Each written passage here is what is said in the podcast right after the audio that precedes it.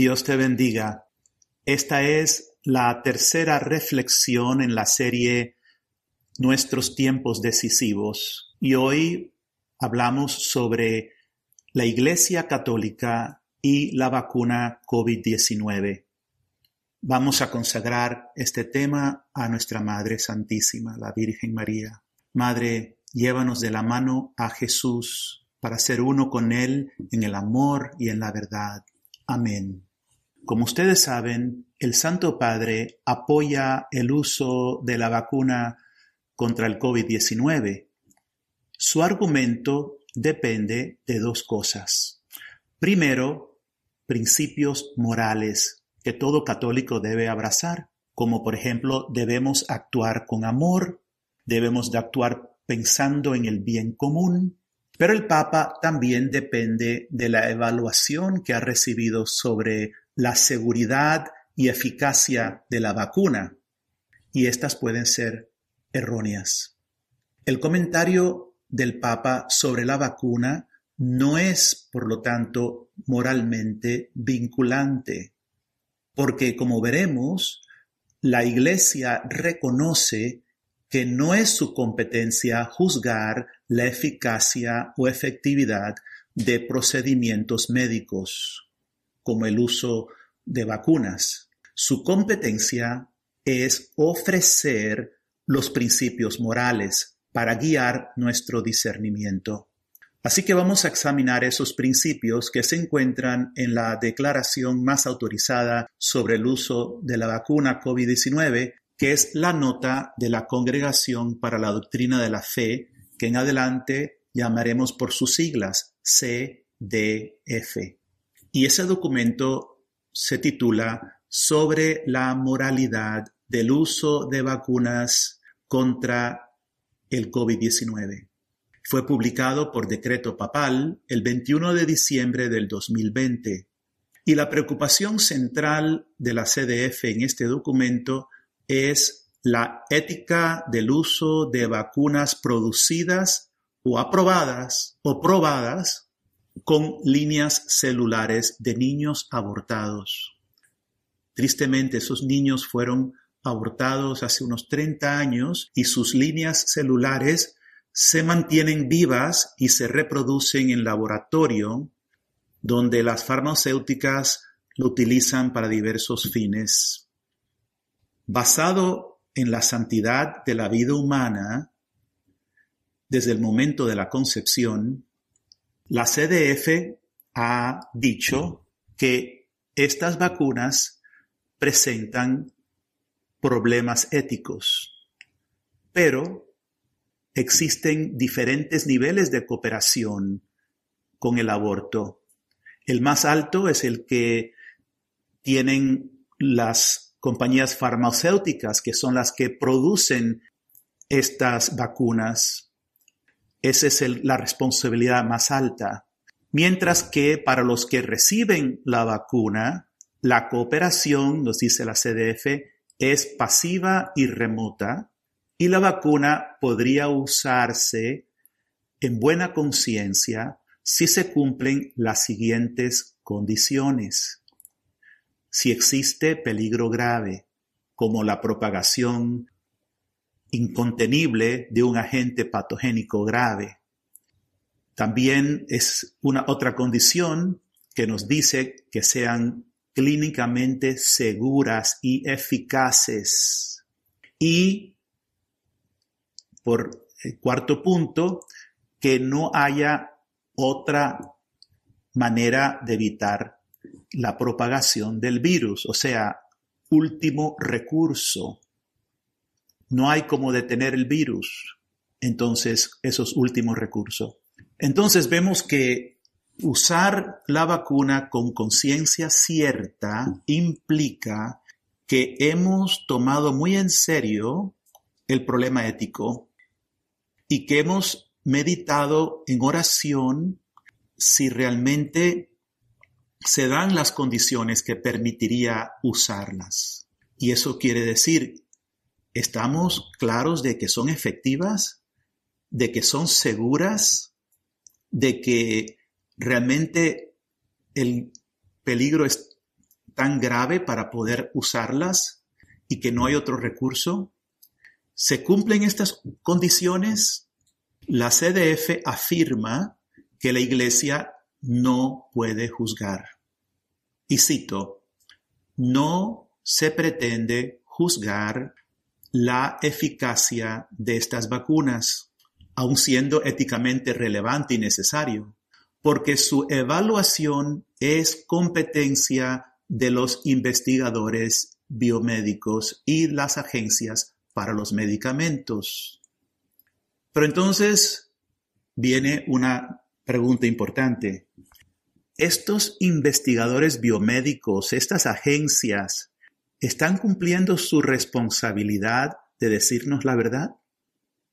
Porque son esas mismas compañías farmacéuticas las que produjeron la vacuna usando estas líneas de los niños abortados, mostrando que no tienen interés en principios éticos. De hecho, en el 2005, la Pontificia Academia Pro Vita del Vaticano declaró, y yo cito, sigue existiendo el deber moral de continuar luchando y empleando todos los medios legales para hacer la vida más difícil a las industrias farmacéuticas que actúan sin escrúpulos y sin ética.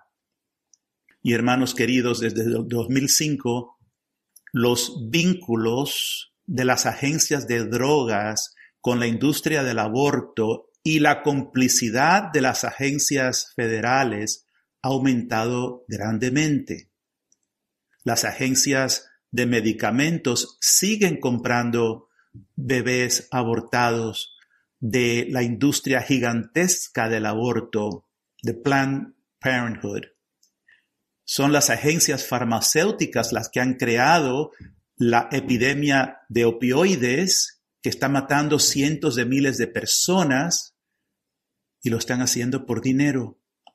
Pfizer, una de las productoras mayores de la vacuna, tiene una larga historia criminal, incluso el uso de niños nigerianos como conejillos de indias. Aquí no se trata de oponernos al uso de medicamentos porque la medicina bien usada es un don de Dios que nos ha dado a la inteligencia.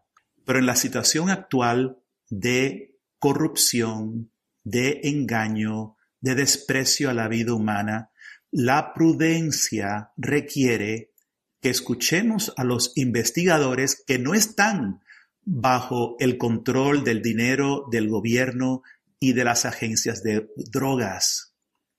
Para este discernimiento tenemos que estar atentos a los signos de los tiempos, porque es así que podemos discernir. Nos dice el Señor en Lucas 12:56. Hipócritas, ustedes saben discernir el aspecto de la tierra y del cielo. ¿Cómo entonces no saben discernir el tiempo presente? Interpretar el tiempo presente significa estar abiertos al Espíritu Santo, saber discernir en oración la batalla espiritual que se está confrontando, de manera que podamos escuchar la voz de Dios que nos muestra, aquí está Dios, o esto no es de Dios. Esa capacidad de discernimiento de los santos porque todos estamos llamados a ser santos, ¿verdad? En oración, obtener los datos necesarios y no dejarnos llevar por la corriente, las masas, que muchas veces van al, derrotero. Jesús se lamentaba, piensa en Jesús desde el monte de los olivos, diciendo, Jerusalén, Jerusalén, que matas a los profetas, apedreas a los que te son enviados.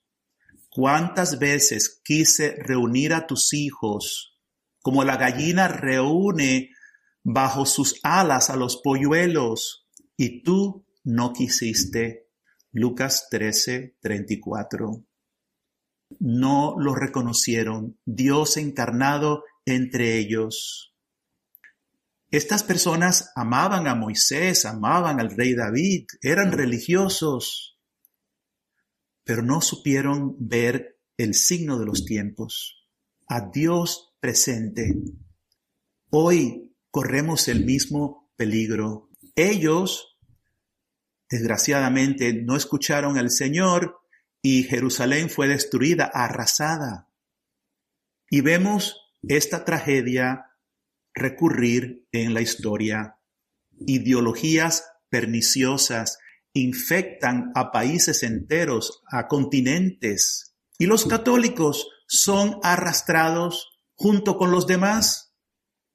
Todos sabemos de lo que pasó en Alemania con los nazis, pues era un país cristiano con muchísimos católicos y la mayoría se dejaron contaminar por esa pandemia nazista, esa locura, esa fiebre por el nacionalismo y los llevó a destruir a tantos seres humanos y a destruirse ellos también.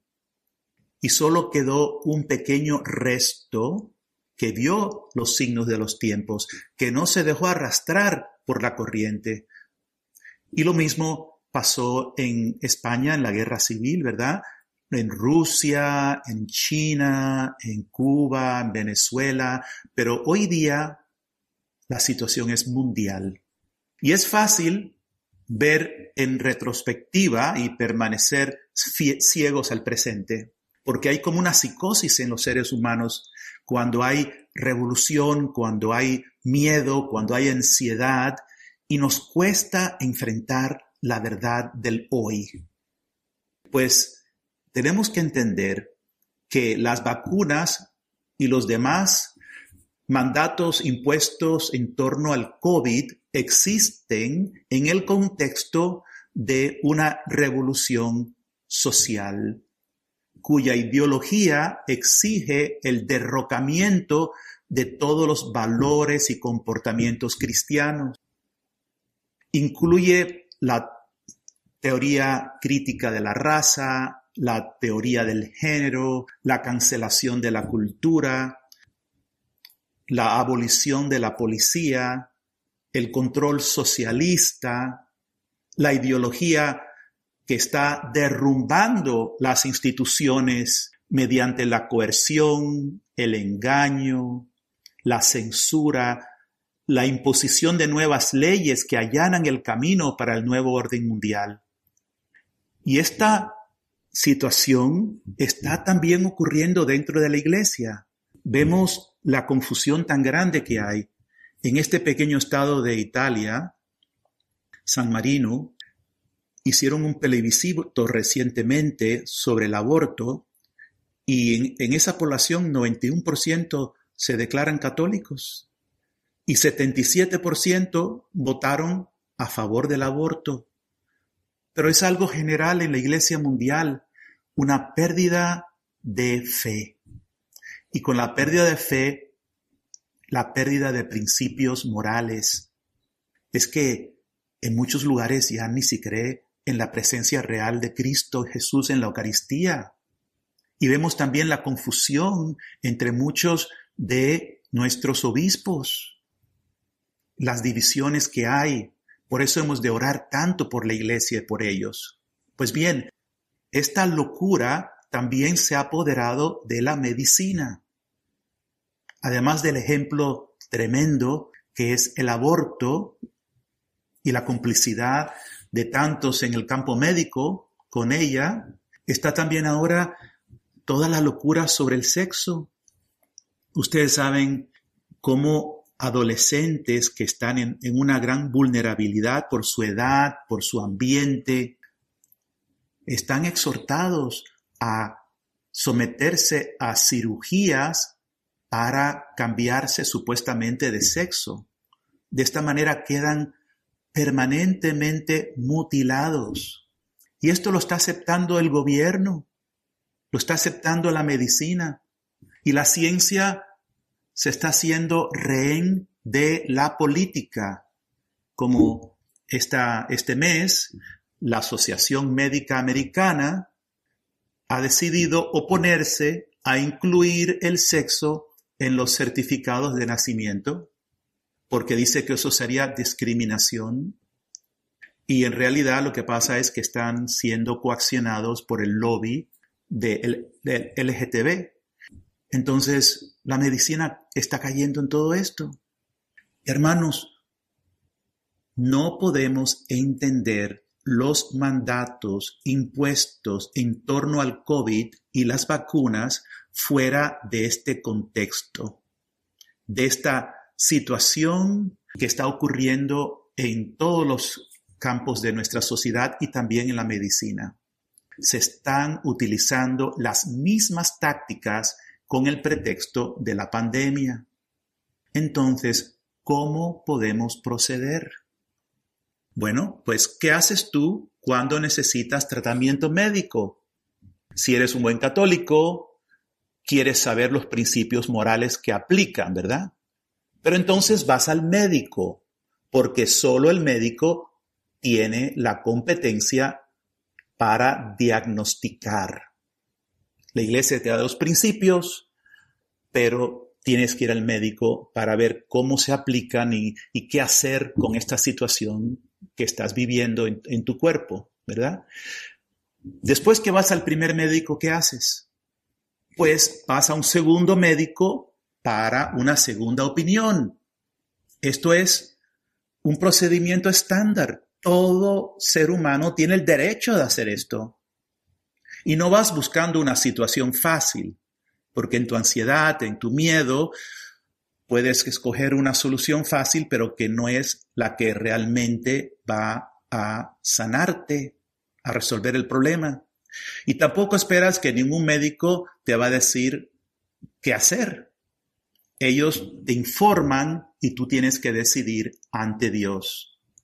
Pues vamos a ver cómo utilizamos este mismo procedimiento sobre la vacuna.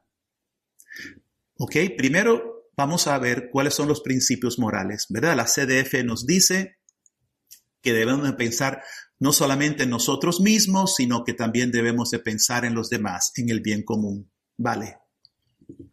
Nos dice que la vacuna puede ser recomendable si es segura, si es eficaz, pero también se puede rechazar por razones de conciencia. En todo caso, debemos de tomar medidas para no contaminar a otros. Bien, esos son los principios morales. Ahora vamos a el médico. Y el primer médico que vamos a visitar vamos a decir que eso eh, representa, ¿no? Eh, pues toda la opinión farmacéutica, del gobierno, los medios de comunicación, porque todos estos están hablando la misma narrativa, porque están todos coordinados, ¿verdad? Y este médico, al que va la mayoría de la gente a buscar información, no solo aconseja la vacuna, te coacciona si te resistes, te castiga, te pone restricciones cada vez más severas, ah, limitando tu libertad. Te dice que esta es una pandemia de los no vacunados. Ellos son los responsables de que la gente muera, nos dicen. Este médico te dice con arrogancia que no hay una segunda opinión posible él es el único que sigue la ciencia y todos los demás están mal informados, creen en conspiraciones y no están calificados. Y como ellos controlan los medios, si vas a tu ordenador, vas a ver que sus argumentos son los que se repiten en las búsquedas. Además, el Google tiene logaritmos para enterrar otras opiniones y que salgan primero las que favorecen a esta línea. Ellos no te dirán muchas cosas y ocurre, como he podido constatar, que muchos médicos no tienen la experiencia, el conocimiento sobre la virología.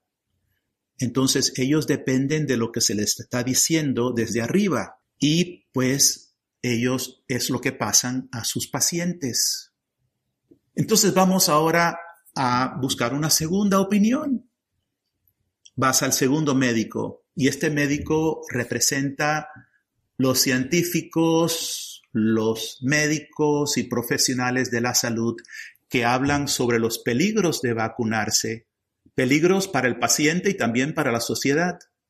Y estos médicos también son expertos. Fueron a las mismas facultades de medicina que los primeros médicos. También han trabajado en compañías que producen las vacunas. Sus credenciales disipan el mito creado por el primer médico de que los opositores de la vacuna COVID no siguen la ciencia, pues entre ellos hay reconocidos expertos como el doctor Robert Malone, que es el inventor de la vacuna tal como se usa hoy día en el COVID. También el doctor Peter McCullough, profesor de medicina, una de las autoridades más citadas en la Biblioteca Nacional de Medicina de Estados Unidos. El doctor Mike Eden, exdirector científico y vicepresidente de la Pfizer durante 16 años, y muchos otros. Estos hombres y mujeres están dispuestos a hablar sabiendo que corren el riesgo de ser censurados, difamados, multados, procesados y expulsados de, sus trabajos. Aquí en Estados Unidos estamos viendo miles de profesionales de la salud que han sido expulsados de sus trabajos por rehusar inyectarse con la vacuna. Son profesionales médicos, enfermeras, que están ahí en los, en los hospitales viendo la realidad de lo que está pasando. Y ellos prefieren perder el trabajo sin compensación financiera, perdiendo hasta la posibilidad de recibir eh, beneficios por no estar empleados. Arriesgando todo eso y no ganan nada con hacerlos solo por ser fieles a su conciencia. ¿No creen ustedes que merecen que al menos escuchemos lo que nos están diciendo y tomarlo en serio ¿Y qué nos están diciendo? ¿Qué nos muestran ellos? Bueno, nos dicen sobre estudios científicos que se han hecho que muestran que los vacunados también propagan el virus.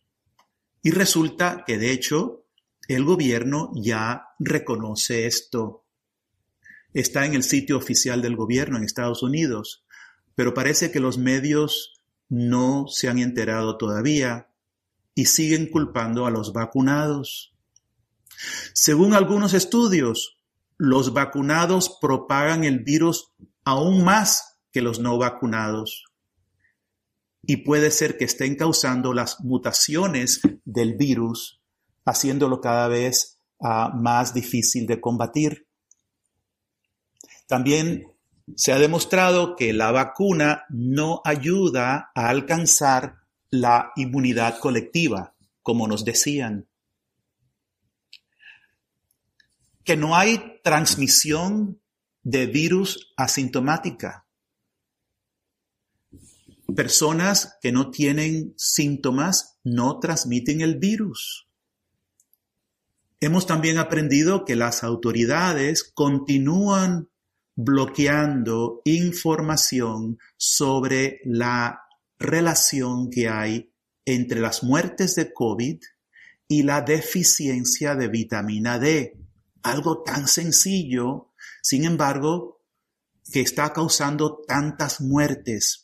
En Estados Unidos un 70% de las personas son deficientes de vitamina D y por lo tanto susceptibles al COVID.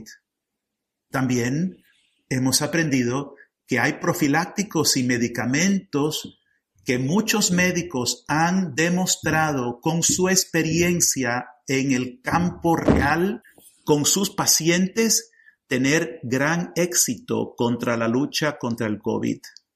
Pero resulta que estos medicamentos son baratos, están fuera de patente y supondrían una gran pérdida de beneficios para las grandes farmacéuticas. Ivermectina es uno de estos medicamentos.